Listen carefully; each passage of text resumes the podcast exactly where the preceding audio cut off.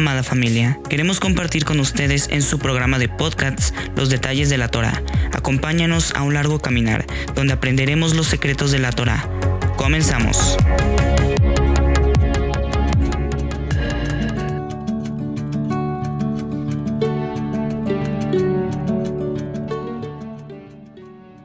Shalom amada familia. Queremos compartir con ustedes esta cápsula, conociendo algunas leyes. Hablaremos acerca del seno de Abraham. Iniciamos con una pregunta. Cuando una mujer es libre, ¿se dice que es soltera? Antes de iniciar, haremos la oración para abrir la Torah. Baruch Adonai Eloheinu melech haolam, asher mikol ha'amin, benatan lanu et orato. Adonai noten Torah, amén, ve amén. Bendito eres tú Yahweh, nuestro Elohim, y Rey del universo que nos ha escogido de entre todas las naciones y nos ha entregado su Torah. Bendito eres tú, Yahweh, donador de la Torah. Amén y amén.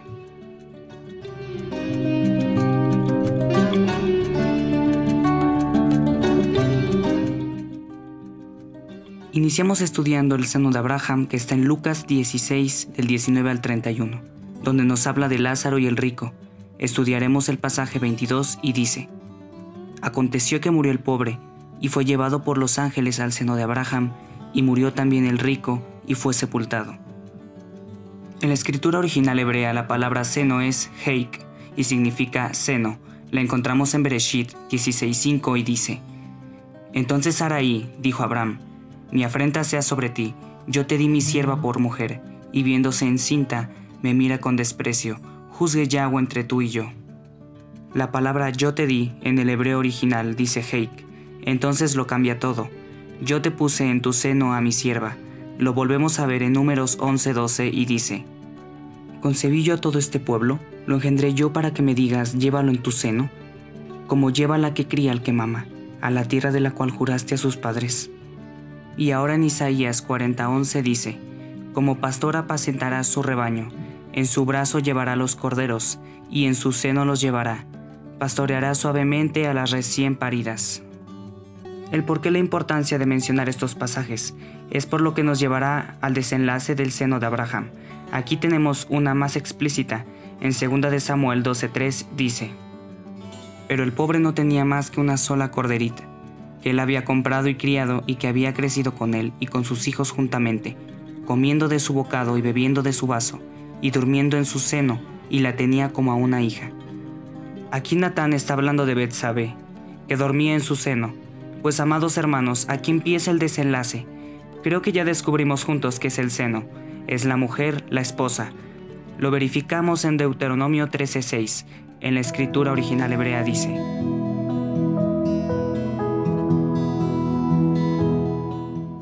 Cuando te incitare tu hermano, hijo de tu madre, o tu hijo, o tu hija, o la esposa de tu seno, o tu amigo que sea como tu alma, diciendo en secreto, vamos y sirvamos a dioses ajenos, que ni tú ni tus padres conocisteis. Entonces el seno de Abraham es su esposa Sara. Wow, ¿cómo verificarlo? En Gálatas 4, 22 al 23 dice. Porque está escrito que Abraham tuvo dos hijos, uno de la esclava y el otro de la libre. Pero el de la esclava nació según la carne, mas el de la libre por la promesa. Respondiendo la primera pregunta al inicio, ¿quién es la esclava? Agar. ¿Quién es la libre? Sara. Entonces, escrituralmente la mujer libre es Sara, la esposa. Ahora bien, ¿la ley es esclavitud? Para nada. Lo vemos en Gálatas 4, 25, 26 y 31. Dice, Porque Agar es el monte Sinai en Arabia, y corresponde a la Jerusalén actual, pues ésta junto con sus hijos está en esclavitud. ¿Por qué viendo todas las maravillas en el Éxodo no creyeron? Murieron por desobedientes. Mas la Jerusalén de arriba, la cual es madre de todos, nosotros es libre, de manera hermanos que no somos hijos de la esclava, sino de la libre.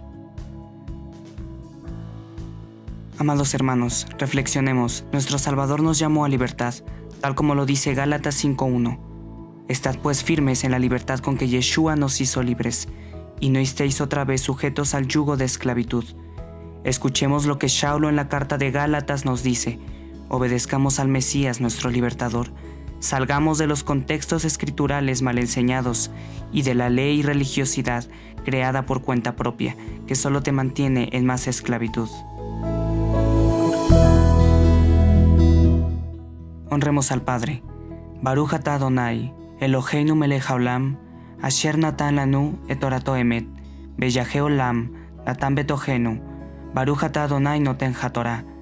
Bendito eres tú, Yahweh, nuestro Elohim y Rey del universo, que nos ha entregado su Torah, una Torah de verdad, y que ha implantado en nuestro interior la vida eterna. Bendito eres tú, Yahweh, donador de la Torah.